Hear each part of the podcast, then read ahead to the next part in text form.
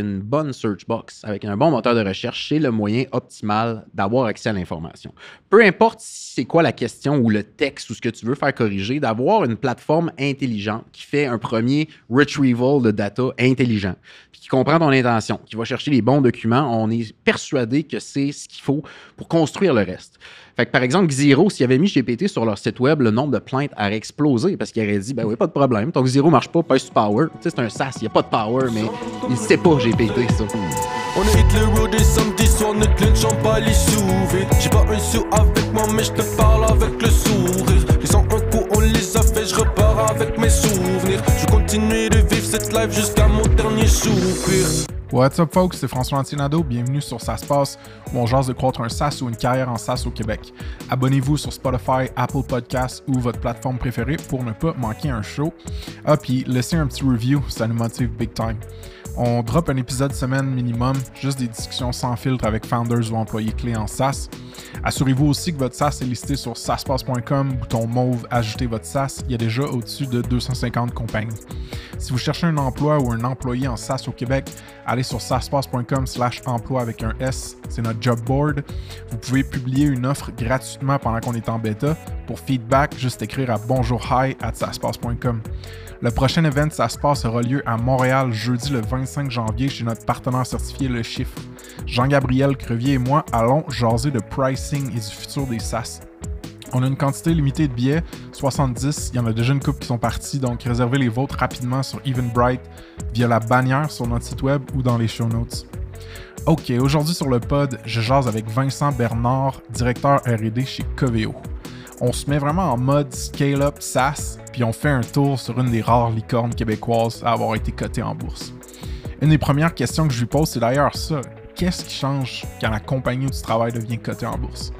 Ensuite, on démystifie certains concepts techniques core chez Coveo, genre les moteurs de recherche, la personnalisation, l'intelligence artificielle générative. Euh, Vince m'explique d'ailleurs pourquoi mon téléphone m'écoute pas. Blague à part, Coveo déploie des modèles AI et GenAI custom à grande échelle. c'est quand même malade d'avoir des insights sur comment ça fonctionne de créer des expériences custom sur le web en intégrant des règles d'affaires clients. Vincent va parler aussi des challenges d'attribution euh, qu'on peut vivre dans les expériences web via les cookies de tierces parties, de l'embauche en tech au Québec, son day-to-day dans sa team d'expérimentation R&D. Ah, puis on jase aussi du Baby Dashboard open source que Vincent a développé à la naissance de son kit. Euh, ce que vous allez écouter, c'est l'enregistrement live du 23 novembre dernier, pendant notre événement de clôture pour 2023 chez euh, Coveo. La version YouTube vaut vraiment la peine, c'est une grosse prod. J'ai eu vraiment du fun pendant ce show-là. Merci encore aux 80 plus personnes qui se sont déplacées. Alright, on passe au promo d'abord, ensuite au show. Petit segment Grip, l'agence SEO pour SaaS qu'on a lancé. On a commencé à travailler sur notre premier client, le deuxième débute en janvier, puis on a des leads intéressants pour la suite. On a de la place pour 3-4 clients max pour l'instant, mais on considère quand même onboarder un junior en SEO pour augmenter notre bande passante. Donc, si vous connaissez un Padawan prometteur ou juste si vous avez envie de croître organiquement via le SEO, glissez dans mes DMs LinkedIn ou écrivez-nous à hello at gripgrowth.co.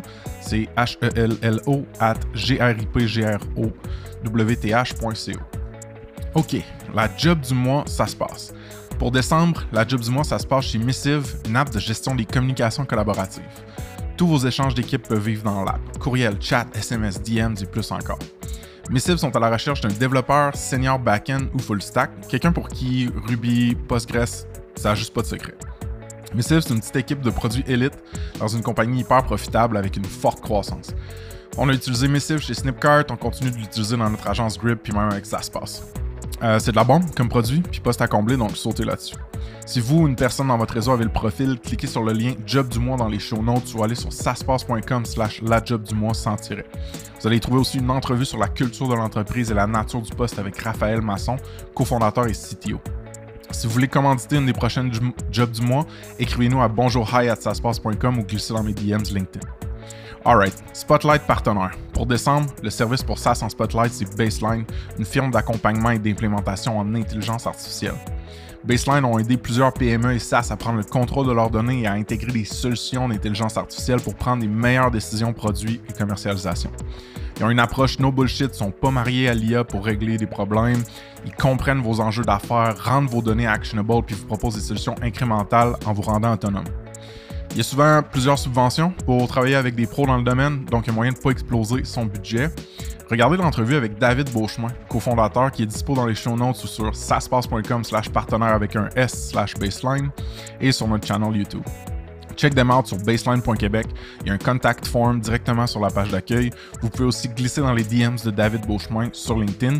Si vous voulez l'histoire et les exemples concrets de David, il est venu sur le pod comme guest épisode 41. Écoutez ça. Alright, on passe au show. Let's go!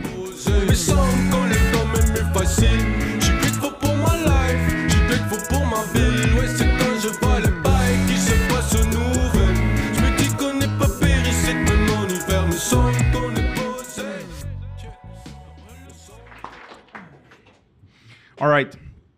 Je vous clenche ça pour ça se passe.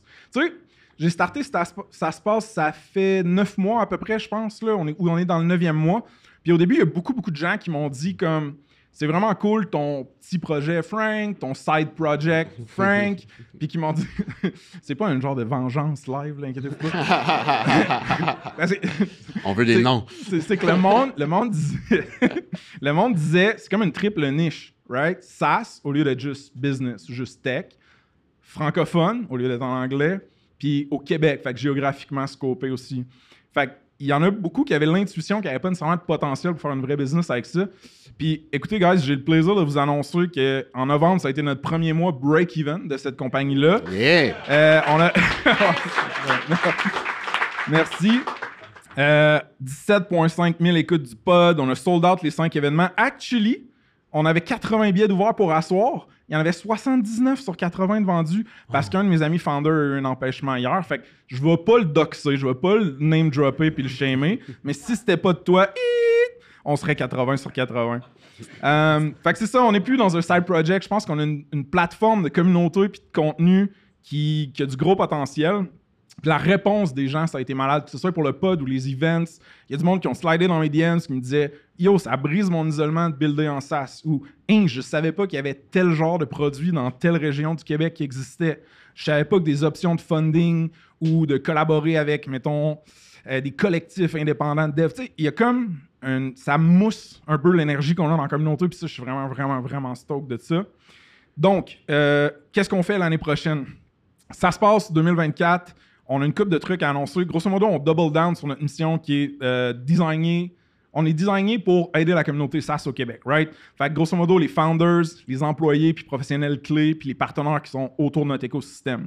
Fait qu'avec tout le feedback qu'on a eu, on lance une coupe de trucs. Côté produit, on continue le job board. Il y a déjà une quarantaine d'offres d'emploi. C'est saspace.com slash emploi avec un S. On a de l'analytics là-dessus. Il y a genre une quarantaine de clics aussi sur des, des liens d'application à ces jobs-là. Fait qu'on a interviewé du monde, on a eu du feedback côté employeur, côté employé, puis on veut booster l'expérience de marque employeur, puis l'expérience de recherche de candidats. On a un paquet d'idées pour ça, entre autres des alertes, entre autres des profils euh, d'offres d'emploi pas mal plus riches puis plus humains. Fait que gardez un œil là-dessus. C'est, la veine produit qu'on va vraiment taper pour, pour l'année prochaine. Sinon, euh, on annonce des retraites privées de fondateurs. Il y a vraiment beaucoup de fondateurs SaaS qui sont venus me voir et qui étaient comme Yo, il y a des discussions qu'on peut pas juste avoir avec n'importe qui, n'importe quand. Euh, fait que le code name pour ça, c'est ça se passe au chalet.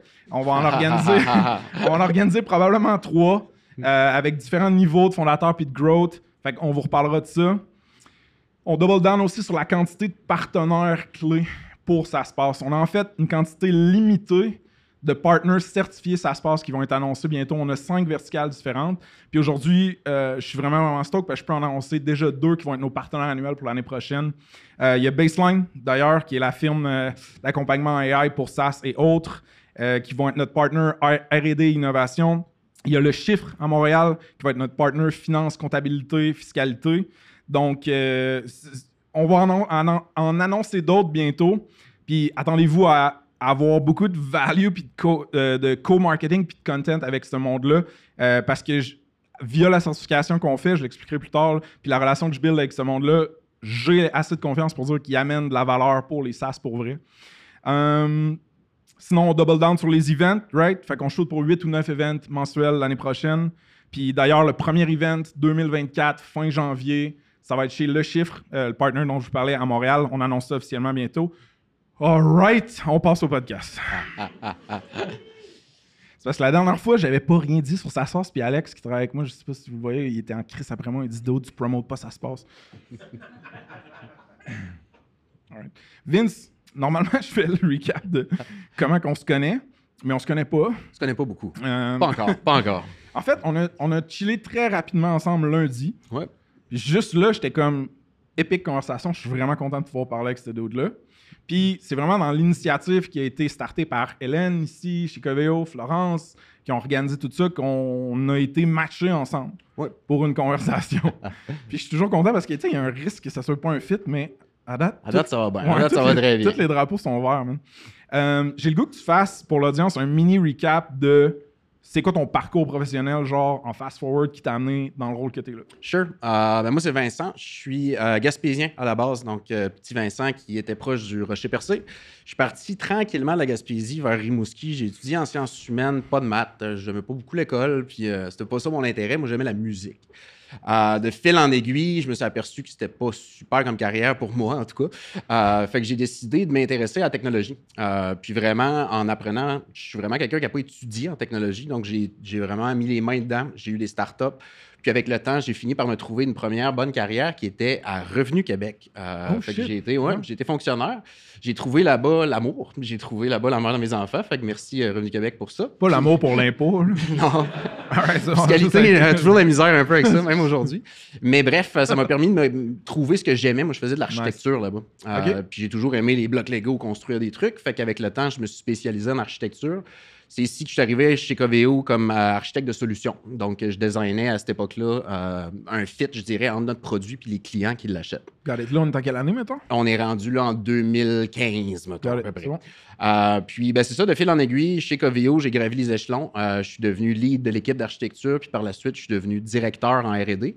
Moi, aujourd'hui, j'ai le département qui s'appelle Coveo Labs. C'est un département expérimental, vraiment du, dans la branche produit, où on essaye le plus, le plus possible de tester de nouvelles choses, essayer euh, de brancher le produit des manières qui se peuvent pas, d'essayer de se connecter à des nouveaux use cases, euh, puis vraiment d'être de l'avant au niveau de l'innovation.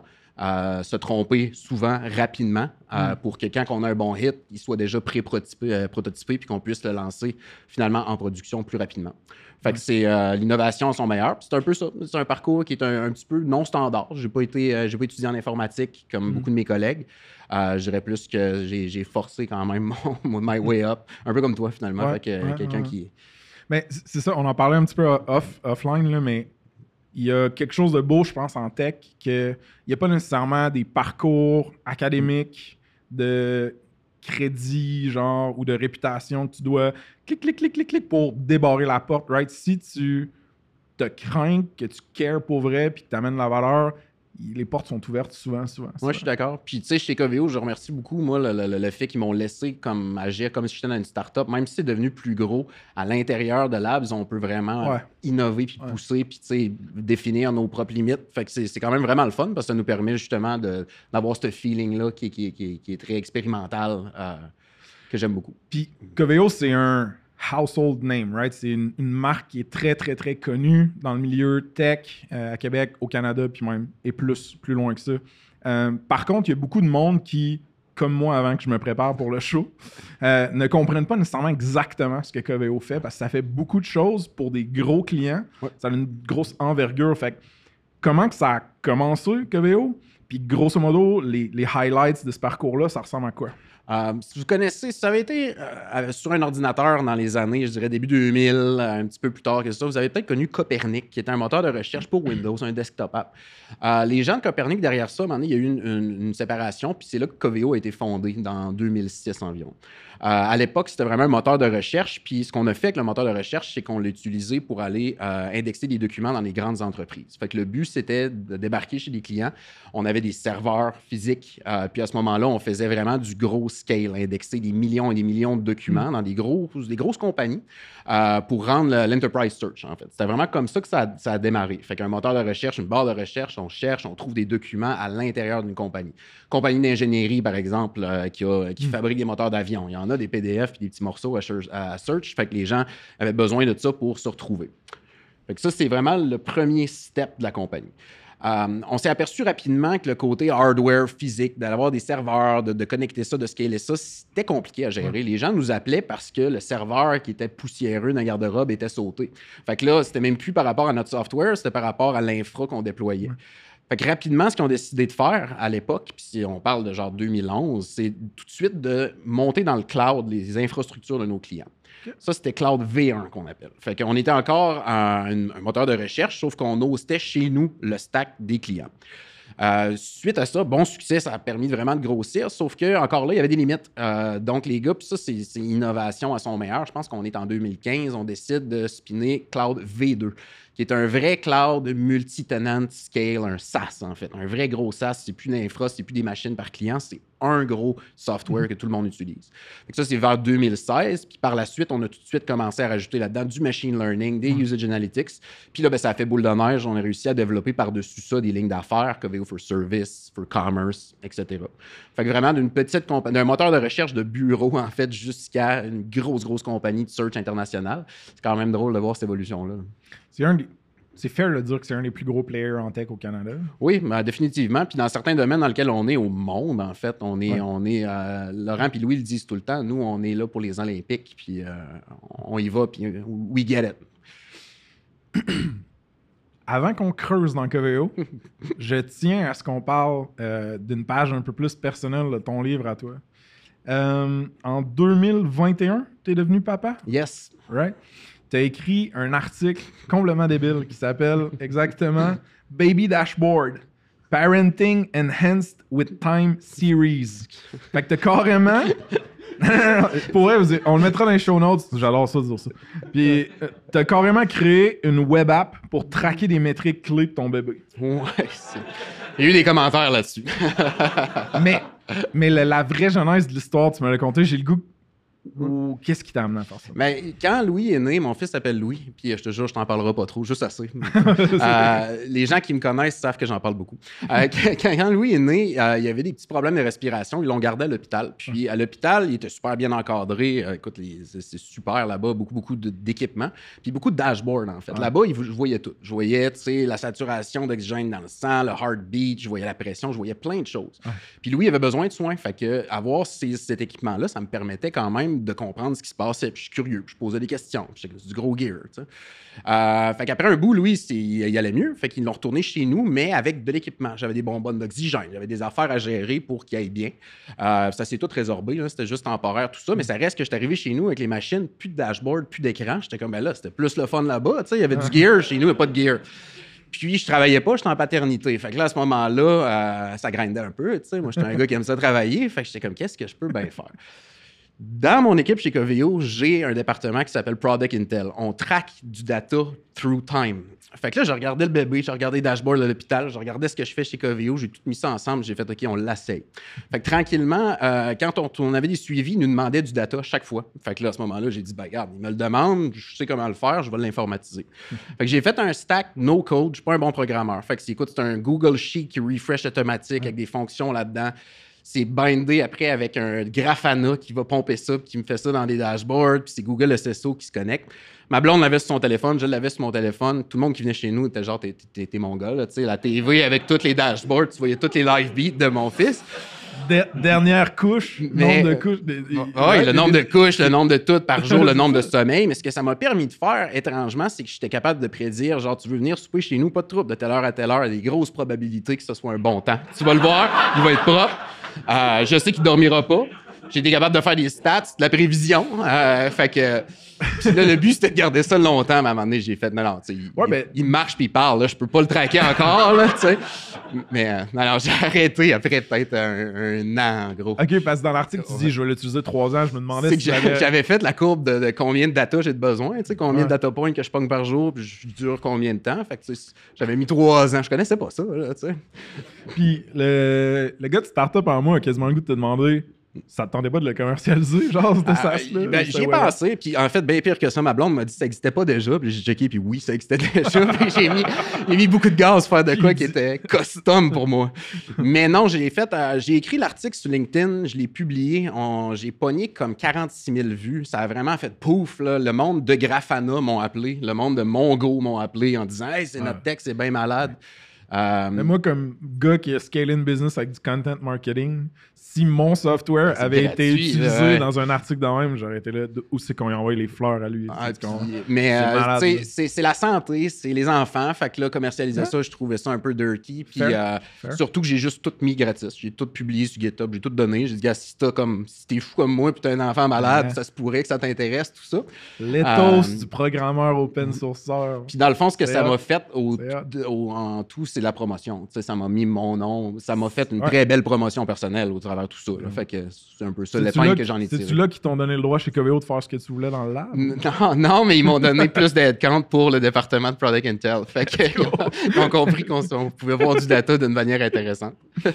Euh, Coveo, pour ceux qui ne le savent pas déjà, c'est une compagnie publique, right? Ouais.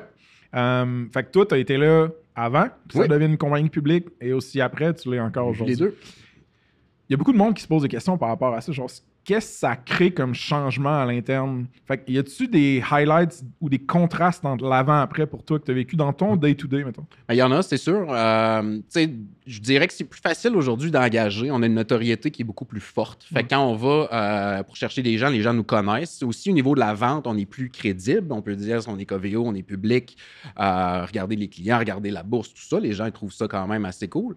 Euh, puis c'est aussi la qualité des candidats qu'on reçoit est meilleure qu'avant. Les gens nous connaissent, fait qu'on reçoit des candidatures au niveau des entrevues qui sont vraiment des gens ultra qualifiés, des gens de search ou de ML qui avant, on recevait un peu plus des généralistes. On reçoit vraiment comme des Mm. gens des compétiteurs, par exemple. Ou tu sais, quand il y a des layovers dans une autre compagnie, mais ils font le tour des compagnies de search. On existe publiquement maintenant. Mm. Euh, fait que ça, ça aide quand même. Au Niveau day-to-day, on s'aperçoit qu'il y a euh, une scrutiny qui est un petit peu plus grande qu'avant. C'est-à-dire qu'à chaque corps, il faut faire des bilans. Il faut s'assurer que les investisseurs sont contents. Donc, on s'aperçoit aussi qu'il faut s'assurer de mieux mesurer à l'interne puis mieux être capable d'expliquer ce qui se passe au day-to-day. Euh, fait qu'on a toujours une vision long terme, ça n'a pas changé, puis on veut toujours avancer avec le produit, sauf que le, le court terme devient plus, pas imputable, mais devient plus intéressant à regarder sous la loupe. Fait qu'on a des meilleurs outils, puis on s'équipe pour avoir une reddition de compte qui est, qui est plus facile, puis qui n'est pas lourde non plus. Mm. Parce que ça vient avec des responsabilités d'aller public. Puis ça, c'est-tu. Moi, je suis un noob, là. J'ai jamais travaillé dans une compagnie euh, tradée publiquement. Euh, ça vient-tu avec un schisme, genre, dès qu'on ring the gong puis qu'on est listé avec notre TS, je sais pas quoi, euh, là, tout change puis les processus changent ou ça a été incrémental puis vous êtes comme habitué à ça? Ah non, ça a changé quand même assez fort. On a refait Parce un que vous branding. l'aviez préparé on l'avait préparé. Et tu sais, Louis, euh, t'es-tu, puis les gars du C-Suit, c'est pas leur premier coup de circuit. Là. C'est- On fait le tour du chapeau avec euh, deux autres compagnies auparavant. C'est la troisième qui va public que notre suite exécutive a leadé. Right, Fait qu'il était quand right. même bien rodé à ce jeu-là. Ouais. Puis, euh, non, non, ça a changé, mais ça s'est fait très bien. Euh, les employés, maintenant, on ne peut plus divulguer tout. On peut plus avoir des podcasts dans nos bureaux puis jaser de Baby Dashboard. Non, c'est pas vrai. on peut encore faire ça, mais il faut, faut effectivement faire attention à ce qu'on dit un peu plus parce que, bon, les gens peuvent utiliser ça à contrebalan au niveau de la bourse, Dans le marché exemple. ouais. Ouais, ouais, ouais, ouais, ouais. Puis j'ai le goût que tu me parles un petit peu, là, avant qu'on rentre dans la plus technique, d'un truc que tu organises ou que tu animes, du moins. Ouais, j'anime. le Coveo Blitz, qui est quand même fucking cool pour la communauté dev. Fait que parle-moi de ça. Blitz, euh, c'est fou, ben raide. Euh, écoute, euh, Blitz, ça se passe ici. La cérémonie finale, c'est exactement là, même trip. C'est moi qui l'anime avec euh, Andy Aymon, qui est mon co-animateur. Blitz, c'est la plus grosse compétition informatique au Québec. On demande à toutes les écoles, que ce soit cégep ou université, on leur dit donnez-nous les meilleurs teams. En fait, c'est les gens qui s'auto-register, les étudiants. Puis ils viennent ici en équipe, on passe les bureaux en haut. Ils viennent physiquement à Québec, ils ont les pods, ils sont équipés comme nos devs ici. Nice. Puis le but, c'est qu'ils codent des algorithmes qui vont se battre les uns contre les autres. Fait que nous, on a fait une plateforme. L'année passée, par exemple, c'était super cool. On a eu une année, c'était la jungle. On a eu une année, c'était Cowboy. Euh, puis l'année passée, c'était un Tower Defense. Puis chaque équipe, on va prendre leur bot, leur intelligence, puis on les load dans le jeu, puis on pèse supplé, puis on regarde la simulation. Puis dépendamment de ce que toi, tu as codé, si, mettons, ton code, il tourne en rond, puis après, il s'en va. Ça, c'est le mien. Ouais. Ouais, fait que l'autre, l'autre qui tire des boules de feu, ça se peut qu'il y ait un avantage sur toi. Ouais. Fait qu'on a vu toutes sortes de choses au travers de ce code-là, puis la manière que les gens. Dé... Ouais, puis il y a des gens qui overkill. Tu sais, t'as des scientifiques, là, genre des gars à maîtrise euh, à- de Polytechnique qui arrivent avec leur gros sabot ML. Puis finalement, ils, ils prennent tellement de temps à développer quelque chose que tu as des jeunes qui tâchent super vite puis qui font juste genre, ah, ben, Criff, quand je fais ça, personne me pète. Fait que finalement, tu as du monde qui avance dans le pool juste parce qu'ils sont débrouillards ou sont plus rapides. Euh, Ça dure combien de temps? Il y a combien de monde? Juste c'est euh, Flo peut me confirmer le nombre de monde cette année. On a 200 participants cette année, euh, divisés en équipes de 4. Fait que ça fait un bon paquet d'équipes. On a les coachs Coveo qui viennent, on a les animateurs. On met ça sur Twitch en direct. Ah, nice. J'ai acheté un truc pour faire des sons. Fait qu'on peut faire... Puis là, vraiment, hype le monde avec ça. Euh, puis il y a plein de monde ici qui sont, euh, qui sont euh, des gens Coveo là, qui sont bénévoles puis qui vont être là cette, cette journée-là Cool, aussi. Est-ce qu'il y a des prix, genre, voici un job chez Coveo? Oui, ben en fait, c'est une des méthodes de veux, veux pas de Ouais. hiring qui est Ben assez oui. intéressante. Euh, on regarde le talent, mais on regarde aussi vraiment la capacité à collaborer. Euh, dans ton équipe, t'étais-tu genre je vais tout faire tout seul puis je vais coder plus vite? Si oui, ben tu sais, c'est nous autres, c'est pas ça qu'on veut nécessairement. over-engineer. Mais ouais, over engineer. Fait que nous, c'est une, une manière de recruter, une manière de faire triper les jeunes, de mettre notre brand out there aussi. Euh, tout le monde connaît Coveo dans les universités en sortant. Toutes les meilleurs connaissent Coveo à cause de ça. Fait que ça nous donne un petit edge là, au niveau du recrutement. C'était- Quand, quand- quand il a fallu que je double la team euh, de Snipcard après l'acquisition, c'était Coveo était une grosse inspiration pour moi parce que j'étais comme hey, il- y, a, il y a des activités et des tactiques qui sont déployées pour que le résultat soit tout le monde qui sort de l'université en dev, c'est qui Coveo, puis check des internships là, puis ils vont faire là. Fait que j'ai pas eu le temps d'essayer de répliquer tout, tout ça, mais je trouve ça malade. Puis je trouve que c'est c'est win-win parce que c'est win-win-win. C'est win pour les institutions académiques, right? Parce qu'ils ont des vrais joueurs dans le vrai market Ouais. qui viennent donner des vrais projets.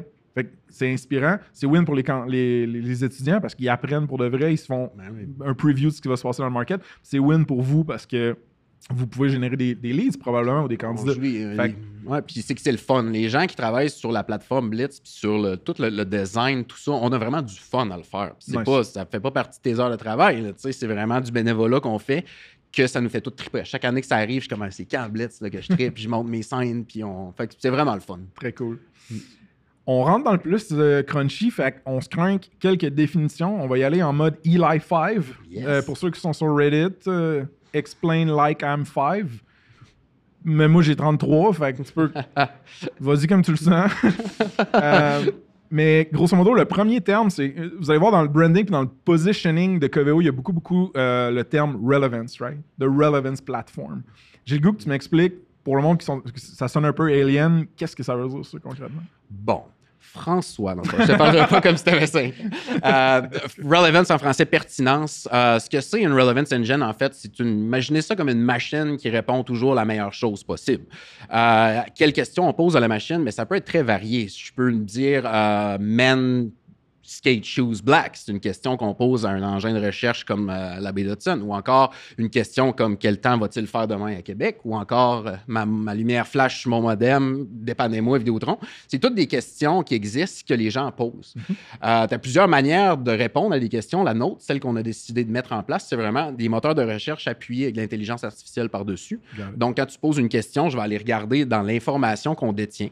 Ça, c'est un chapitre en soi. Nous, on est capable d'aller chercher l'information d'un peu partout dans une business. On met ça dans notre index. Puis par la suite, quand on pose des questions, on utilise le machine learning pour enrichir la question, comprendre le contexte d'où elle vient, puis à ce moment-là, répondre la meilleure question.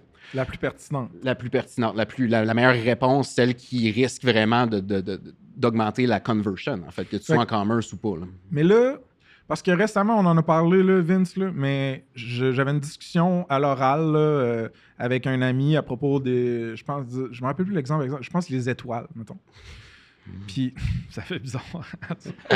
Euh, ouais, on parlait des étoiles, puis euh, bon, une couple de d'heures après, évidemment, sur mon cell, j'ai euh, des Instagram ads qui me disent Shop the skylight the day you were born of the des stars? stars, ouais. Whatever. Puis là, ma question pour toi et pour, honnêtement, le gouvernement et Bill Gates, c'est est-ce que mon téléphone m'écoute? La réponse, c'est oui, ton téléphone t'écoute. Non, c'est pas vrai. en fait, comment ça fonctionne, puis encore une fois, c'est un, un- un truc de relevance en quelque sorte, mais Ben, c'est que ce que tu fais dans la vie, t'es pas le seul à le faire. Fait qu'en fait, quand on va te proposer quelque chose Attends, comme attends, des... attends, attends. Quoi?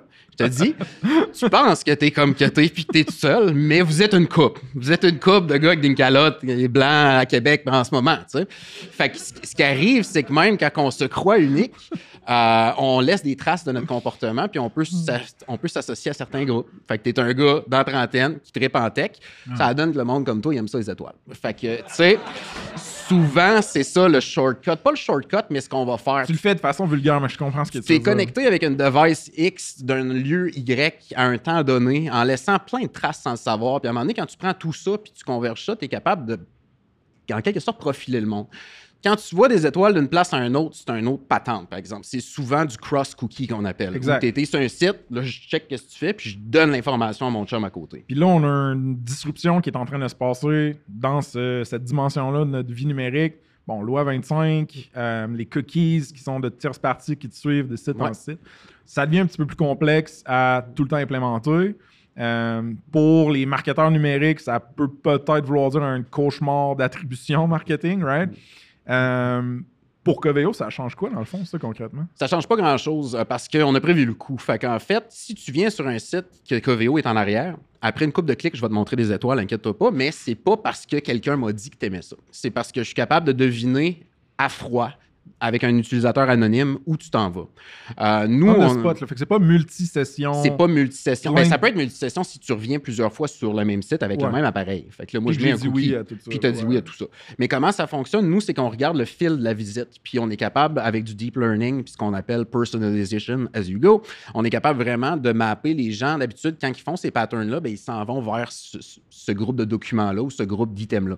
Fait que toi, tu arrives, tu sais, tu me parles de Jupiter, de la Lune, étoile. Tu sais, je comprends tu t'en vas vers là sans nécessairement laisser de traces. Euh, J'implémente chez plein de gros clients commerce, puis en le faisant, je regarde dans les cookies, puis je m'aperçois qu'ils peuvent avoir des fois 50, 60 third-party cookies qu'ils utilisent pour faire la personnalisation. Fait que ça, c'est pour eux un risque, puis pour nous un avantage, parce que nous, on est capable de le faire sans ça.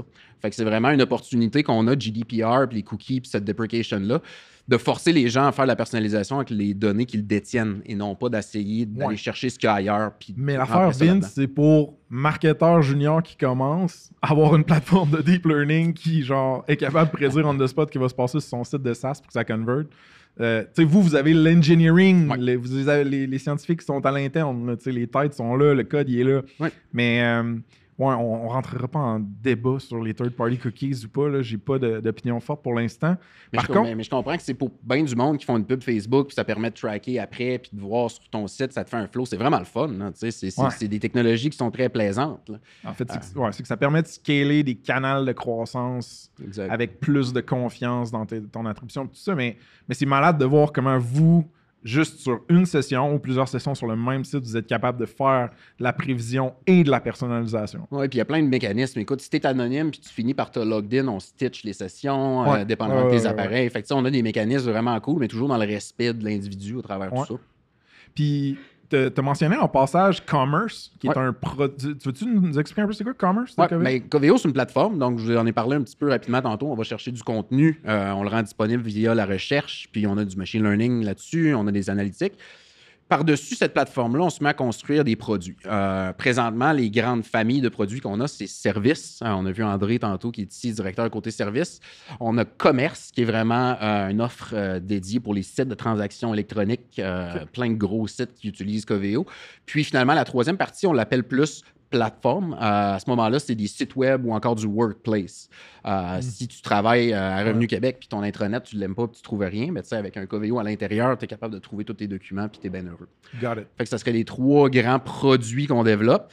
Le- Commerce, c'est le plus jeune, right? Le commerce, c'est le plus jeune, c'est le plus récent, c'en est un qui flash beaucoup, puis il y a beaucoup de traction. On a été capable d'aller chercher des partenaires euh, comme SAP, qui est immense dans le monde Ouais, du commerce, ouais. puis des grosses patentes. SAP, on est un partner officiel, on a une intégration Coveo for SAP. On a fait la même chose euh, en commerce avec Salesforce Commerce, fait que cette plateforme-là fonctionne aussi via, euh, tu peux avoir de- ton plugin Coveo, je dirais, là, qui, qui s'ajoute à, à- à ce que tu as déjà. Est-ce que tu es capable de dire quelle couche euh, dans le e-commerce Coveo, donner un exemple concret de comment Coveo enhance, améliore une Ouais. expérience euh, de. Écoute, t'en- t'en- c'est drôle que tu en parles parce que je suis en train de faire un prototype présentement. On a un, un prospect qui s'intéresse à nous. C'est une grosse compagnie du Midwest. Euh, je ne nommerai pas le nom, mais avant de tout. Euh, Quand je dis de tout, là, un tracteur agricole, un pyjama pour ton fils pour Noël, des, des animaux, euh, des- du gear électronique, des couteaux, ils vendent tout. C'est comme un gros magasin général du Midwest. Ouais. Un de leurs problèmes, eux, c'est justement que, étant donné que les catalogues est tellement larges, tu rentres sur le site, puis là, tu te mets, mettons, toi, à regarder des affaires de Noël. Noël, un arbre de Noël, la décoration de Noël, l'emballage de Noël. Après, quand tu hits le search box, il s'en rappelle pas de ce que tu as fait. Puis là, tu pèses sur C, puis au lieu de te donner Christmas tree, il va te donner cookie, whatever. Tu sais, il n'est pas personnalisé. Fait que ce qu'ils nous ont laissé faire, c'est mettre sur leur site un petit morceau qui capture des données. Fait que nous, on se met à capturer ça, puis on a reconstruit leur site de notre côté avec l'intelligence qu'on a ramassée sur leur site. Ça sonne vraiment X-File puis soldé, là, sérieusement, c'est, c'est- c'est- c'est vraiment particulier. Mais l'expérience que ça donne, c'est que là, j'ai commencé à regarder leur site. Euh, c'est Thanksgiving euh, aux États-Unis. Quoi de plus américain que de faire frire une dinde au complet? Fait que sur leur site, il y a plein de turkey fryer. Fait que là, je me mets à regarder ça. Je me promène là-dedans. Puis là, je regarde bon, des accessoires pour faire ça dehors, des mitaines de cuisson, de l'huile, etc. Je ramasse mon cookie, puis je m'en vais dans mon expérience Coveo, puis je le mets. Puis écoute, tout devient personnalisé. Le homepage, je vois de l'huile, des friteuses, des affaires de même, parce qu'on a mis un carrousel de recommandations homepage. Je clique sur le search box. Les premières affaires que je vois, c'est turkey frying, euh, oil, extinguisher. J'ai trouvé vraiment drôle, mais tu sais, c'est que le monde, finalement, sont dans ce pattern-là. Puis toute l'expérience après, quand tu searches, si t'écris glove, au lieu de te donner des gloves euh, de, de- de construction, je vais te donner des mitaines de cuisson, par Ouais, exemple. Fait que ouais. tu sais, c'est la suggestion, c'est le ranking, puis les recommandations. Ça se personnalise live au cours de la session. Fait que euh, c'est ouais, c'est vraiment cool. ça. J'ai hâte que tu déploies ça en production. Euh, un dernier terme à définir avant qu'on creuse encore plus Generative AI. Le bout de la fun. Euh, Generative AI, c'est, tout le monde l'a entendu, GPT, DAL-E euh, ou encore Midjourney. C'est quand l'AI est utilisé pour générer du contenu qui n'existait pas auparavant. L'AI va apprendre du contenu qui existe déjà. Tu sais, Midjourney a dû lire toutes les photos de l'univers. GPT a lu Internet au complet. Fait ils prennent ce data-là puis ils se forment des modèles qui permettent de générer du contenu qui n'existait pas. C'est simplement ça. Quand on les prompt. Ouais, ça veut pas dire que c'est des bons outils pour aller chercher du contenu. Si tu demandes à GPT quelque chose, il va peut-être te dire des mensonges. En fait, il va toujours te dire des mensonges. Il n'a aucune idée qu'est-ce qui est vrai ou pas. Pas de conscience. Il fait juste parler vraiment bien. Puis Midjourney génère des photos vraiment bien, mais c'est pas qu'est-ce qu'il fait. Fait que tu sais, c'est là où on a une bonne valeur ajoutée dans ces, euh, dans, dans ces domaines-là. Le generative, c'est vraiment pour créer. Fait que s'il faut que tu t'inventes des photos, c'est le meilleur outil qui a jamais existé. là. S'il faut que tu cherches une photo, pas sûr que c'est le meilleur outil. Il va t'en trouver ta photo là, d'étoile, mais ça sera pas vrai. Right. Que. C'est malade parce qu'à la fin du pod, tout le monde va me dire Fait que t'es un astronome, ouais, c'est ça. C'est quoi ton signe? Euh, c'est toi qui as starté ça. Fait que là, tu nous as parlé ton parcours, de ce que Coveo fait. On a défini une coupe de termes. Puis, mais tu as mentionné le, le Coveo Labs. Est-ce Ouais. que je l'ai? Ouais, ok. Fait que moi, je suis curieux, un directeur RD comme toi, genre ton day-to-day, ça ressemble à quoi? Genre? Aujourd'hui, un peu j'ai- les prototypes comme tu viens de nous dire? Ouais, mais il y a une partie. ok. là. C'est Aujourd'hui, j'indexais des friteuses à, à dinde. là. Ça, ça- ça arrive. Euh, je fais, j'ai trois grandes choses que je fais. Là. Euh, beaucoup, beaucoup de travail d'équipe. Je veux pas, quand on est directeur, on synchronise des, des initiatives. Fait que euh, j'ai beaucoup de projets que je contribue. Parce que ça fait longtemps que je suis chez Coveo, je connais bien la plateforme, donc je suis un contributeur des fois d'un point de vue technique, d'un point de vue du produit, mais surtout pour mettre du monde ensemble, puis pousser, puis avancer. C'est vraiment ma force. Moi, c'est de partir des projets, on se crank, let's go, on fait un giron, on fait un channel, on part, puis on décolle. Fait que ça, c'est une grosse partie de mes journées. Euh, comme directeur, ce que j'aime faire beaucoup, beaucoup, c'est passer du temps avec ma gang. Moi, chaque employé, j'ai une demi-heure, si c'est pas plus, par semaine, chacun d'entre eux, one-on-one. Ça me prend du temps dans mon horaire, mais ça m'en enlève tellement en gestion après que, que ça. Fait que, tu sais, il y a une grosse partie de ma semaine qui est jaser. Jaser avec les gens, jaser avec mon monde, jaser avec d'autres mondes pour prendre des requirements, faire avancer les projets. Mais c'est quand même ça. Euh, sinon, ben, c'est ça. Les trois grandes parties que je fais, c'est Product Intelligence. Fait que c'est euh, vraiment de prendre les données de la plateforme puis de les mettre dans des time series pour faire des dashboards après. Euh, L'autre bloc, c'est tout ce qui est prototype. Fait qu'on parlait tantôt de euh, generative, euh, de tout ce qui était IA génératif. Ben, quand c'est arrivé dans le marché, c'est nous qui a, commencé, qui a commencé à jouer avec ça. Puis le troisième bloc, c'est des démos. Euh, fait qu'en fait, ça sonne un petit peu similaire, mais les démos, c'est de prendre le latest and greatest de Coveo puis de le faire shiner. Et non pas de... À l'interne ou avec des clients ou les deux? Les deux. À l'interne, à l'externe, euh, les, SAP utilise nos démos pour vendre Coveo for SAP. Euh, les- les- les- la documentation technique utilise les démos comme référence.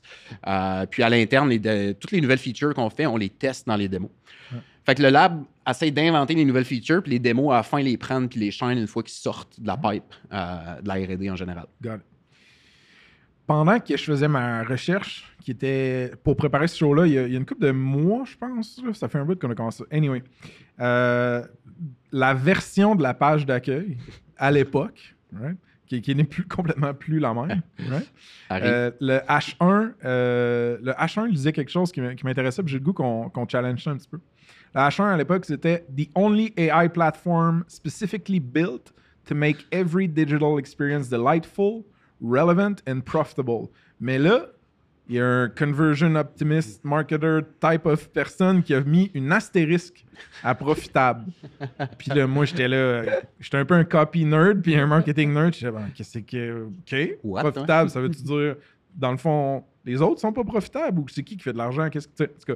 Fait quand tu hover sur l'astérisque, grosso modo, c'est genre un, un doux 10 de vos compétiteurs qui dit Our competitors haven't figured out how to use machine learning. Point. Instead, they settle for generic black box models that can't serve your enterprise specific needs. Dans le pop-over de, de l'étoile. Ouais, quand tu hover sur l'étoile qui est mise sur juste le mot profitable. Je trouve ça malade personnellement. Puis euh, You Deserve Better, clique ici pour en apprendre plus sur comment Coveo t'aide à faire chaque expérience digitale, la rendre profitable, excuse. Fait que, premièrement, je suis allé dans le Wayback Machine pour retrouver la homepage du temps que moi, je cherchais sur Coveo. Pourquoi qu'elle change aussi souvent que ça, Vince? Pr- Première question. C'est une bonne question. Euh, on change la homepage, puis pas juste la homepage. En fait, on change à peu près tout, tout le temps en faisant des A-B tests puis en mesurant ce qui se passe. Fait que dépendamment de ce qu'on affiche, même dans notre produit, quand tu fais une recherche sur Google, ça se peut que des fois, ça, bouge. Personne ne s'en rend compte parce que c'est à grosse échelle, mais nous, c'est à plus petite échelle, fait que tu l'as vu. Mais ce qu'on fait vraiment, c'est qu'on évalue deux différents messages, puis on regarde lequel est le meilleur, lequel nous réussit à nous faire booker un gars qui vient nous parler de ça. Ça a marché, il faut croire. Euh, fait que, le but, c'est vraiment d'avoir plusieurs expériences puis de mesurer. C'est pour ça que Baby Dashboard, entre autres, puis Product Intel, puis tout ce qu'on fait, selon moi, dans notre domaine, c'est important. On peut aller vite, vite, vite, puis juste s'épuiser, ou on peut aller vite, vite, vite, puis mesurer, puis toujours avancer dans la direction qui est comme payante au niveau d'un message. Fait que ça, c'est le côté A-B test de notre site web. Je sais qui, l'a écrit le message, puis je vais dire ce que ça veut dire. Euh, rendre une expérience profitable, c'est surtout par rapport au domaine de e-commerce. OK? On n'est pas les seuls à faire du machine learning. Ce que tu vas voir ailleurs dans d'autres compétiteurs, c'est des algorithmes qui sont assez euh, bancals ou, par exemple, tu vends des vélos. Puis à un moment donné, il y a quelqu'un de ta compagnie qui se dit ce vélo-là, on en a trop dans le shop, on va le mettre en rabais. Fait qu'on le met en rabais, les utilisateurs arrivent puis le voient, ils vont se mettre à cliquer dessus. Fait que l'habitude, ces engins de recherche-là, ce qu'ils vont faire, c'est qu'ils vont le prendre puis ils vont le monter tranquillement parce que c'est un- résultat qui donne un outcome positif. Fait que la machine apprend que, oh, c'est payant. Fait que là, moi, je le fais puis je le monte. Sauf que ce vélo-là qui est en rabais, les autres, ils le veulent plus, là, puis ils le vendent à perte. Puis ce que tu fais finalement, c'est que tu engendres un cercle où un cercle où le monde sont dirigés vers des produits qui sont pas rentables pour toi en tant qu'entreprise. Parce que AI capote, parce que le monde capote, parce que tu as fait un deal dessus, puis là, tu es comme pris avec ça. Fait que la vérité, c'est que les expériences de commerce en ligne sont souvent pas profitables. Euh, c'est difficile de faire de l'argent avec du commerce en ligne. Pour le Euh, commerçant. Pour le commerçant, parce que si tu viens dans ma shop de vélo, moi, je vais te regarder et je vais te dire, ben non, c'est pas lui que ça te prend, c'est l'autre. Mais ça, en ligne, Un tu peu peux plus pas. gros, qui dit. Un, un- un vélo qui roule vite, Fait que euh, si tu vas euh, en magasin, tu peux conseiller les gens. Puis le conseil, ça vaut de quoi? Parce que ça évite de se faire retourner un vélo deux mois après puis que tu sois un maudit après vélo si mort parce qu'il t'a pas donné le bon produit. Fait que le côté conseil de donner les bons produits qui sont bons pour toi, mais aussi pour l'entreprise qui les vend, c'est ça une expérience profitable. C'est ça que les gens ont de la misère à faire, euh, selon nous. Tu sais, il n'y a rien de moins nice que le commerce que tu aimes s'il ferme. Fait que dans l'équation d'avoir une belle expérience, ça implique qu'il y a une des deux parties qui est vivante aussi. Oui, Fait que des deux le, bords. le- le commerçant aussi, il y a des règles d'affaires, puis il y a des choses qu'il veut insérer dans le modèle de relevance. C'est ça qu'on veut dire par là. Fait que tu as expliqué un petit peu comment certains des modèles compétiteurs euh, soquent, entre Ouais. guillemets. Euh, avec un exemple concret là, de cette espèce de loop d'optimisation-là qui est dans le fond pas vraiment euh, bénéfique pour le, Ouais. le commerçant qui déploie ces modèles-là. Comment est-ce que les modèles de Coveo, eux, se démarquent? C'est une bonne question. Euh, ça fonctionne chez nous comme, comme un oignon. Il y a plein de couches qu'on va embriquer une par-dessus l'autre. Fait la couche comportementale de l'utilisateur, elle existe. Tu viens chez nous, tout le monde clique sur le vélo qui va vite, il va finir par monter en haut lui aussi. Sauf que en tant que business, on peut insérer là-dedans d'autres paramètres. Fait qu'on peut rentrer, par exemple, des paramètres sur ton inventaire, sur ta profitabilité, sur ta chaîne d'approvisionnement, plein de paramètres qui vont te permettre de balancer cette équation-là, puis de voir finalement, OK, le produit, si j'ai écrit vélo, il se retrouve là dans ma page parce que par exemple, on a eu beaucoup de clics dessus des gens du, euh, de Québec. Fait que les gens de Québec aiment les vélos qui vont vite. Fait que quand tu es à Québec puis tu searches pour vélo, c'est pour ça qu'il est là. Sauf qu'on a décidé de descendre deux crans parce que t'en as plus beaucoup en inventaire. Fait que là, si je sais que je te mets première position, tout le monde va l'acheter, tu pourras plus le shipper. Fait qu'on est capable, en fait, de balancer l'input de l'utilisateur avec les règles d'affaires, finalement, d'une compagnie. Puis là, les gros investissements qu'on fait présentement, c'est vraiment de, de- pas juste d'avoir des règles d'affaires, mais d'automatiser finalement euh, tout le côté business avec du AI aussi. Fait que le AI comportemental, puis un AI qui est plus basé sur ta chaîne de production, de distribution. Les, les décisions que tu peux faire, mettons, au niveau de, de- de l'inventaire ou genre. Ouais. Des... All right. Puis, comment est-ce que le l'IA génératif euh, vient jouer dans vos produits? C'est où que ça apparaît? C'est mon bout de préféré. Ouais. Euh, si tu vas sur un site Coveo puis tu dis j'aimerais avoir un beau vélo, euh, d'habitude ça fait juste casser parce que c'est des searches de commerce. Nous, ce qu'on a réussi à faire, c'est si tu as du contenu qui décrit tes vélos, on va être capable de le lire, de l'indexer, puis par la suite de recommander par exemple aux utilisateurs en parlant simplement. Fait que tu vas avoir un GPT qui va répondre, qui va dire bon, mais regarde, en fonction de ton niveau d'activité physique ton niveau d'ancienneté avec le vélo, je te conseille celui-là. Veux-tu voir les produits associés à ça? Fait qu'on a vraiment un côté comme conversationnel, discovery, je dirais, en commerce, pour être capable d'aller après à jouer dans les produits. Le plus gros use case qu'on a, par exemple, c'est pas en commerce, c'est vraiment dans le service à la clientèle. On a une compagnie, c'est un huge success story, ça s'appelle Xero. C'est une compagnie qui est une compagnie comptable, c'est un SaaS euh, de comptabilité. Xero, c'est un client à Coveo depuis longtemps. Euh, puis quand on a commencé l'expérience GenAI, en fait, nous autres, on le veut, on veut l'essayer. Fait qu'ils ont rentré avec nous en bêta dans un programme. On a continué le bêta. Euh, le produit, il se lance le 15 décembre, là, puis Xero, ça fait un mois qu'ils l'ont mis sur leur site web en production. Donc, ils ont été live avec notre feature bêta, tellement ils trouvaient que c'était de la bombe. Depuis qu'ils ont mis ça sur leur site web, Xero, c'est 3,5 millions de clients qui vont poser des questions. Comment faire un livre comptable? Comment mettre un nouvel employé dans quelque chose? Ouais. Quand tu poses cette question-là sur le site de Xero, ça répond du texte. Ça leur a permis de réduire la quantité qu'ils reçoivent d'appels puis de cas de 20 20% sur une compagnie multinationale, c'est des gros sous. là. Mais Vince, comment ils font le QA là-dessus pour être sûr que le- la réponse Gen AI est. Quel QA! Euh, c'est- c'est un process compliqué. On est obligé de s'asseoir avec eux autres, les experts internes chez Xero, leur faire passer plein de questions, puis d'évaluer ça, c'est correct, c'est pas correct. Fait Une fois c'est que tu as un du- sample qui est assez gros, là, tu peux dire que tu es safe. quasiment du reinforced learning un peu. Oui, oui. Puis, mais en fait, c'est que souvent, quand la machine ne répond pas, c'est parce que tu n'as pas les documents dans Coveo pour qu'elle réponde. La machine, nous, on l'a groundé, qu'on appelle. Parce que GPT, il est fou. Fait que là, nous, ce qu'on lui a dit, c'est Gars, mon grand, tu te calmes. Tu vas répondre uniquement ce qu'on va te dire comme instruction. Fait que quand tu fais une recherche, la première chose qu'on fait, c'est qu'on regarde les documents dans Coveo. Puis une fois qu'on a trouvé les bons documents, on les envoie en passage à GPT en lui disant Tu vas répondre à la question de ce gars-là avec ces documents-là, seulement ces documents-là, sinon tu te tais. Euh, fait que c'était bien important de le calmer parce qu'au début, il, il- Mais il faudrait faire attention au ton que vous utilisez avec les modèles AI, par contre, parce que s'ils deviennent sentients puis tout ça, ça se peut. On sait jamais. il venait cogner à la porte le soir. Là. Fait que là, c'est bien beau de builder d'énormes produits euh, de ce scope-là, avec des produits avec de l'ambition, mais comme tu le sais, tu as une équipe, tu dois embaucher. Ce genre de produit-là puis de plateforme-là, ça se construit pas tout seul en silo, right? faut des bons ingénieurs, des bons gestionnaires, des bons XYZ, fill in the blank. Euh, de façon générale, tu trouves-tu que c'est tough d'embaucher en tech au Québec? Quand même, oui. Euh, Il y a un nombre limité, veux, veux pas. On n'est pas une si grosse euh, population que ça au Québec. Il y a de la compétition féroce aussi. hein. Ouais. On a été, on a été je pense, euh, identifiés comme étant des très bonnes personnes intelligentes qui travaillent bien puis qui coûtent moins cher que des gens dans la vallée. Fait qu'il y a des grandes compagnies qui viennent sniper les joueurs. Ouais. Euh, ça, ça fait de l'exode du savoir, de l'exode de- des revenus en général. Fait que c'est pas nécessairement profitable. Puis en général, oui, je pense que, entre autres, parce que les gens connaissent pas ça. Moi, j'ai pas étudié en SAS, puis j'ai pas étudié en search. Puis finalement, je me suis refait un chemin ici, puis je suis rendu un des experts là-dedans. Euh, C'est vraiment cool. Mhm. Puis c'est la chance existe, si on est intéressé, si on est curieux. Puis ça, je pense que les gens ont peut-être peur. Des fois, ça a l'air de c'est intimidant. là. La première journée que je suis rentré ici, moi, j'étais comme, mon Dieu, tout le monde est non, ben bon. c'est- super traumatisant. hein. mais, mais je pense que d'aider, justement, puis de faire comprendre que c'est quelque chose, qui, qui pas qui est accessible. C'est pas vrai que tout le monde est égal puis que que tout le monde peut le faire, mais tu sais, si tu l'as, le feu en toi, euh, je pense que c'est quelque chose qui, qui est Ben, disponible. Écoute, euh, pour ceux qui ont déjà écouté mon histoire et mes affaires, vous le saurez que je suis juste tombé par accident dans les SAS. Comme, même pas comme un programmeur. right? Tomber des nuages. Ouais. ah.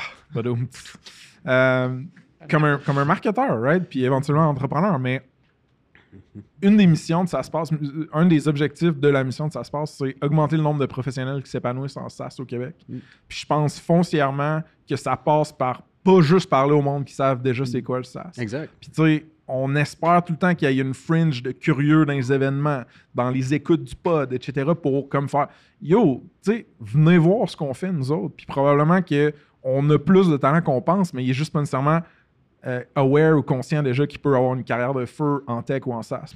Puis, tu sais, on a, on a une grosse, grosse force RD ultra qualifiée. Là. Fait que, tu sais, j'irais pas, moi, m'oser travailler dans l'index avec William en C, puis pleurer ma vie tous les jours. Tu sais, c'est pas mon, mon, c'est pas, mon, mon, mon gig. Mais la moitié de la compagnie est en RD, puis l'autre moitié, ben, pas en RD. Tu sais, fait que tout ce qui est mise en marché, tout ce qui est vente, tout ce qui est support, tout ce qui est. RH. Tu sais, il y en a du monde qui gravite autour de, de cette plateforme-là, finalement. Absolument, dude. Ouais. Euh, fait que là, on va pouvoir faire des shameless plugs, by the way, si vous avez déjà embauché. Mais moi, j'ai le goût de voir. Parce que là, on a, on a, on a creusé comme dans le produit technologique. euh, Il y a des prototypes, il y des, y, y a de la value qui est déjà livrée. Mais le, le generative AI, dans les applications enterprise, les applications commerciales, ça reste jeune. right? Ça reste quand même relativement nouveau sur un timescale de la tech en général comment ça influence la vision Coveo Hmm. dans 5 ou 10 ans? C'est quoi la vision Coveo 5 à 10 ans? Ben, c'est intéressant. Euh, ce c'est un tsunami GPT. Quand c'est arrivé cette année, ça a, Ouais. fait, euh, ça, a fait réagir tout le monde. Veut, veut pas, c'est quelque chose de massif qui, qui change comment on interagit euh, avec l'information d'une certaine manière. Donc, nous, ce qu'on s'est aperçu, c'est qu'on croit fortement qu'une bonne search box avec un bon moteur de recherche, c'est le moyen optimal d'avoir accès à l'information. Peu importe si c'est quoi la question ou le texte ou ce que tu veux faire corriger, d'avoir une plateforme intelligente qui fait un premier retrieval de data intelligent, puis qui comprend ton intention, qui va chercher les bons documents, on est persuadé que c'est ce qu'il faut pour construire le reste. Fait que, par exemple, Xero, s'il avait mis GPT sur leur site web, le nombre de plaintes aurait explosé parce qu'il aurait dit Ben oui, pas de problème, ton Xero marche pas, sur Power. Tu sais, c'est un SaaS, il n'y a pas de Power, mais il sait pas GPT, ça. Fait que le fait d'être capable d'avoir vraiment de ce qu'on appelle groundé sur de l'information qui est propriétaire sécurisée, qui t'appartient, puis d'être capable de donner ça, par exemple, à, à des expériences génératives, c'est vraiment une valeur qu'on voit qui, qui- qui est en forte euh, demande.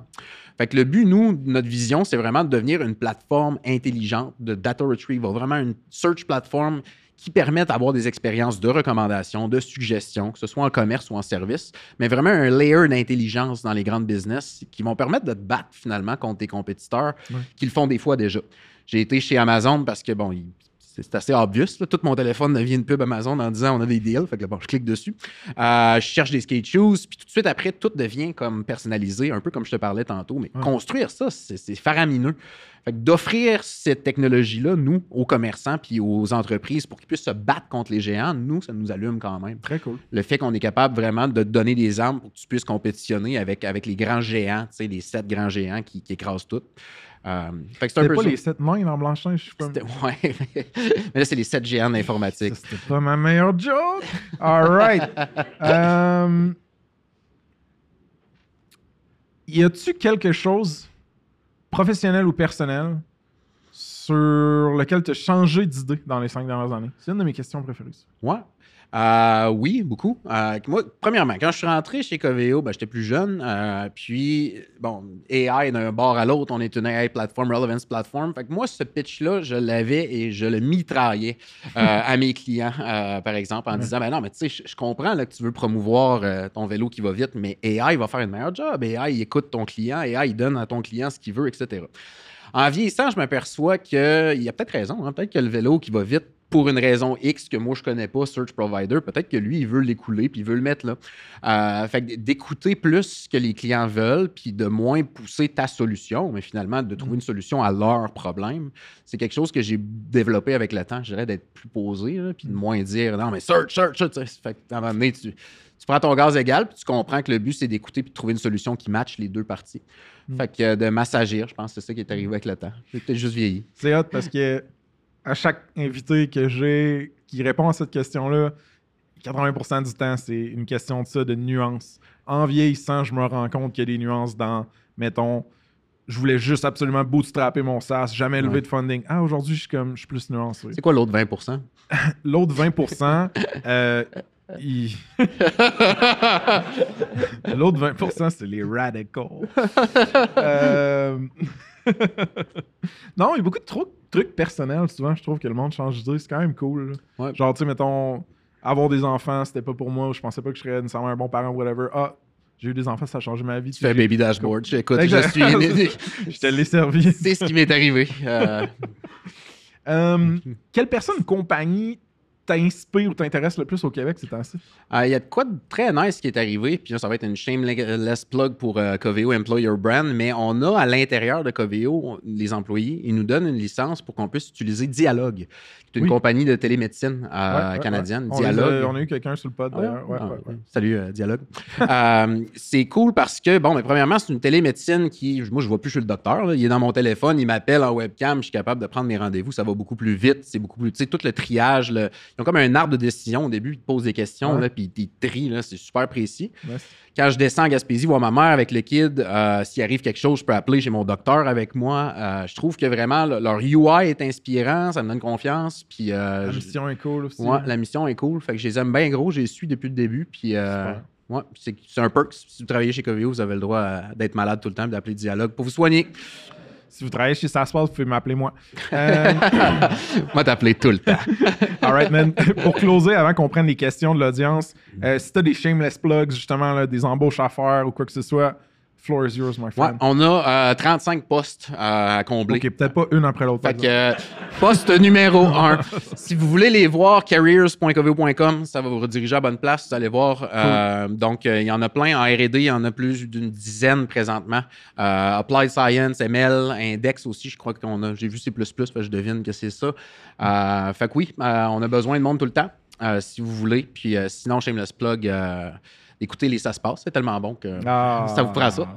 Merci, man. D'ailleurs, euh, justement, y a-t-il quelque chose qu'on pourrait faire? Pour rendre ça se passe plus utile, soit pour toi, soit pour Coveo? Moi, j'en veux plus. Euh, puis comment en faire plus sans que, c'est- que ce soit trop demandant? J'avais, quand j'ai commencé à, à- à faire des sites web avec SciCorp, tout ça, il y avait des notions qui s'appelaient MVC, c'est Model View Ouais. Controller.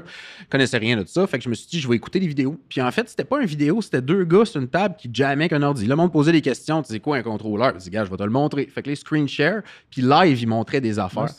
Donner une session. Les gens veulent savoir comment faire un search. On va leur montrer. hein. On va ouvrir le laptop, on share a screen, puis je vous montre comment qu'on le build. Fait que de quoi comme semi-interactif, éducatif, pas des training sessions, mais plus comme des jams de, de- J'aime de- ça. de technologie, entre autres. Je pense qu'il y a plein de monde ici qui pourrait contribuer parce que les gens ont toutes des expertises. Je te regarde Ouais. faire tes dockers, ça n'a pas de bon sens, on va te montrer comment le faire. tu sais, mais pas de trouble. Mm. sais, fait que on pourrait les verticaliser par justement, mettons, engineering, marketing, Ouais. sport, HR. En tout cas, c'est une bonne idée, j'aimerais je ça. le prends. Je le prends. Euh, Vincent, merci beaucoup. Merci, pour ton man. temps. C'est super cool. Yes. On va prendre, euh, genre. All right. Fait en théorie et en pratique, je viens de le voir, il y a un micro là qui est super shiny, genre. euh, Il a l'air seul. genre Il a l'air que de si- s'ennuyer, le Si micro. vous là. avez des questions, allez les poser juste pour que vous sachiez là, si ça va être dans le flux audio et vidéo du pod, euh, mais que ça sorte. Puis juste dire votre nom, puis votre question, puis on, on s'en fait euh, genre 15-20 minutes, gros, gros, gros max. Vu que c'est dans le pod, euh, j'ai pas de questions. Oh, Non, euh, non euh, c'est une blague. Euh, j'ai euh, dans l'année précédente, j'ai fait une implémentation euh, avec Astro. Euh, c'est un puis on euh, euh, Astro c'est un, c'est un static site generator. Puis ils ont vraiment une, une- une particularité qui ont fait la documentation. Euh, puis j'avais implémenté justement la recherche au niveau euh, euh, la doc, puis Algolia, qui est un de vos compétiteurs, Mhm. avait une solution qui était beaucoup plus proche du consommateur. Parce que, tu sais, moi, ma vision de Coveo, c'est enterprise. Puis quand j'arrive en tant que dev, le DevX, là, le Dev Experience, avec Algolia, c'était plug and play. Il y avait déjà en plus du gratuit pour tout ce qu'il appelle Starlight maintenant de la doc. Puis l'indexation se, se faisait vraiment bien, mais comme avec Coveo, c'était vraiment genre, en tant que petit dev, j'avais l'impression que j'avais pas ma place. J'étais pas, c'est comme euh, en Shopify, puis j'ai- un milliard à dépenser.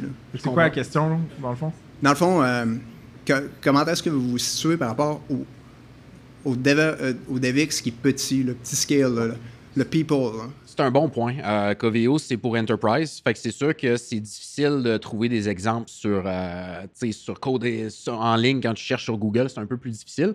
Puis la plateforme est vraiment faite pour s'intégrer à des gros systèmes. Donc, c'est un peu plus difficile. On a à l'interne une équipe qui s'appelle Dev Experience qui travaille d'arrache-pied pour pallier à ce, à ce problème-là, je dirais. Fait qu'on est rendu avec des CLI, des pages de tests, etc. On s'équipe vraiment pour que dans ton VS Code, tu as ton autocomplete, puis ça va bien, puis c'est facile.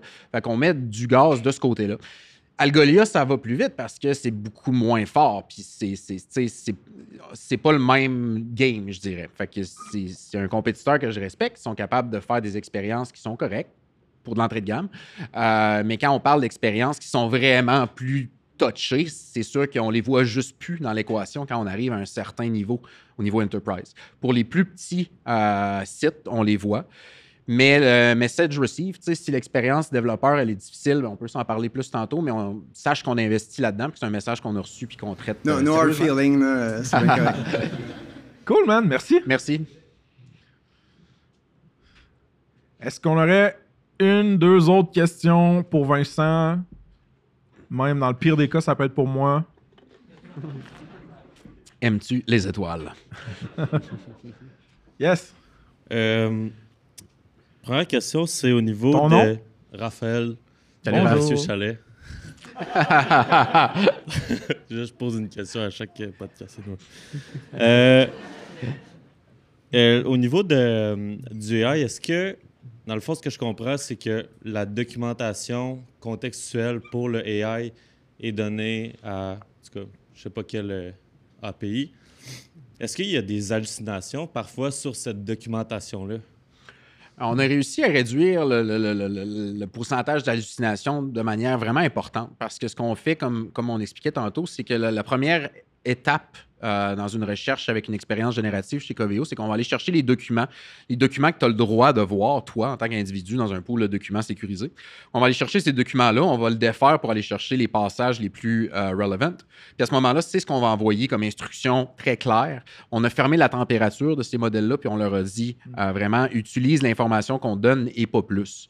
Donc, il y en a encore, c'est pas 100% proof. Si on a deux morceaux d'information qui sont contradictoires, ça se peut que des fois, whoop, il- tu sais, ça se peut que ça se glisse, mais pour l'instant, les clients qu'on a fait des tests, puis ceux qui sont live, sont très satisfaits. Euh, puis pas juste les clients, les utilisateurs, il n'y a presque pas de plainte, étant donné que c'est drôle, hein, mais GPT, on dirait qu'on lui laisse toute une petite chance. Même si des fois, il hallucine, on est comme, on dirait qu'il parle, on dirait qu'il est vivant, fait qu'on est tous un petit peu plus tolérants.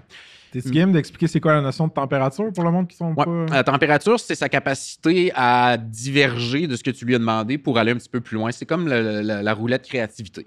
Fait que euh, c'est vraiment, si on parle de vélo, à un moment donné, il peut s'en aller parler de safari en Afrique, d'éléphants. Tu sais, Il est capable de, de vraiment aller loin si tu lui laisses la chance. Euh, mais si tu fermes la température, il va être très peu créatif, très carré. Euh, fait que c'est un peu comme ça qu'on l'a grandé chez nous. Puis j'avais deux autres questions. La deuxième, c'était c'est quoi le ideal customer profile pour Coveo? C'est quoi le, le range? Tu, euh, tantôt, on parlait que c'était pas vraiment de l'entrée de gamme. C'est-tu un certain threshold de revenus? C'est, ça ressemble à quoi? Euh, oui, on est vraiment plus au niveau des grandes entreprises, même pas les PME, petites, moyennes, on n'est pas là. Fait que nos clients, c'est vraiment des gros clients aujourd'hui. Euh, puis c'est là qu'on est bon, je te dirais. On a un ADN Enterprise chez Coveo qui est assez forte. On est capable de soutenir ces gros clients-là tant par euh, des, des, des services uptime qui sont très, très, très élevés, du support international. La plateforme est déployée partout dans le monde aussi. Fait que, tu sais, avec tous ces artefacts-là qu'on crée, c'est sûr que le prix est affecté. Donc, pour pouvoir se permettre d'acheter ça, souvent, c'est des compagnies qui sont un peu plus substantielles euh, que du PME, par exemple. Puis, dernière question, c'était euh, l'interface qui est générée, qui est personnalisée. Est-ce que ça, c'est client-side rendered? Ça veut dire que c'est. ben c'est pas server-side rendered, fait que c'est des balises qui sont données du côté client, puis après ça, c'est généré? C'est une bonne question. On a. Euh, ben, Coveo, c'est une plateforme. Fait qu'à la base, tout est fait en API. Là, par-dessus ça, nous, on s'est fait des librairies JavaScript de widgets euh, puis en TypeScript pour pouvoir render ça client-side. Mais même l'équipe de Developer Experience que je vous parlais tantôt ont réussi à faire du server-side rendering carrément. Si tu veux comme printer ça dans tes pages avant de l'envoyer à l'utilisateur, tu peux. Comme ça, ton SEO se fait pas ramasser parce que le contenu est dans la page quand elle est loadée par l'utilisateur. Mais sinon, tu peux aussi aller straight avec les API, là, puis euh, mettre ça dans une application mobile, par exemple. Ça fait plaisir.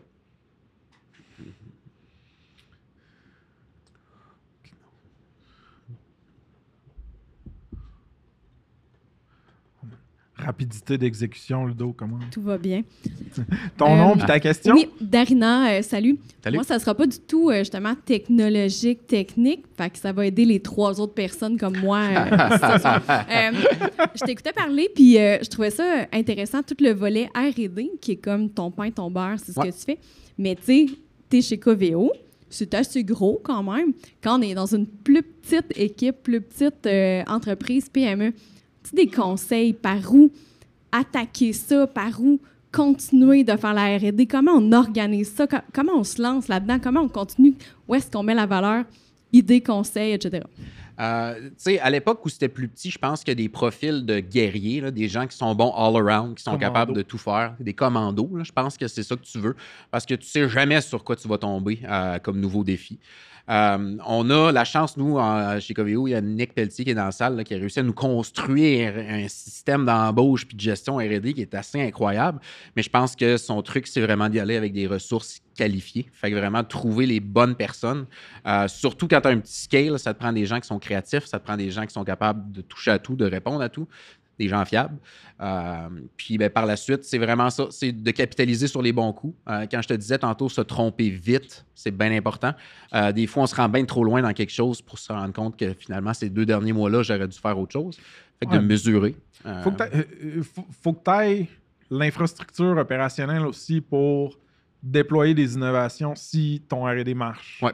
C'est-à-dire que, mettons, je connais tellement de SMBs, des, des PME, que même s'ils mettent un dixième de leur temps en R&D puis qu'ils trouvent un breakthrough cool, le monde sont tellement débordés Ouais, parce qu'ils sont en train de scaler, ils n'ont pas la bande passante puis tout. Fait que je pense qu'il faut que tu ailles un, genre une vision aussi de si j'investis en R&D, OK, ben concrètement, comment ça va tr- translate dans mes opérations et éventuellement mes revenus, ma, growth? Fait que c'est- ça dépend vraiment de la size aussi où que t'es, là. Euh, Puis la ligne, tu sais, nous, notre job, c'est de faire du software. Fait que c'est sûr que là, le côté technique est mélangé là-dedans. Puis la, la R&D ici est très, très forte en TI en général parce que euh, c'est c'est qu'un peu... euh, c'est un peu dans nos gènes.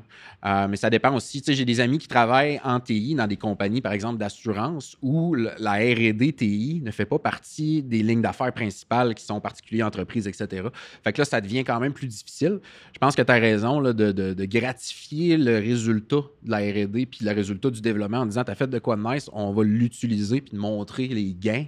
Je pense que c'est une bonne manière de faire boule de neige. ça. Oui, merci. Puis, tu sais, je me disais, il me semble qu'on peut pas pas évoluer. Fait que, tu as toujours un peu besoin, pareil, de progresser.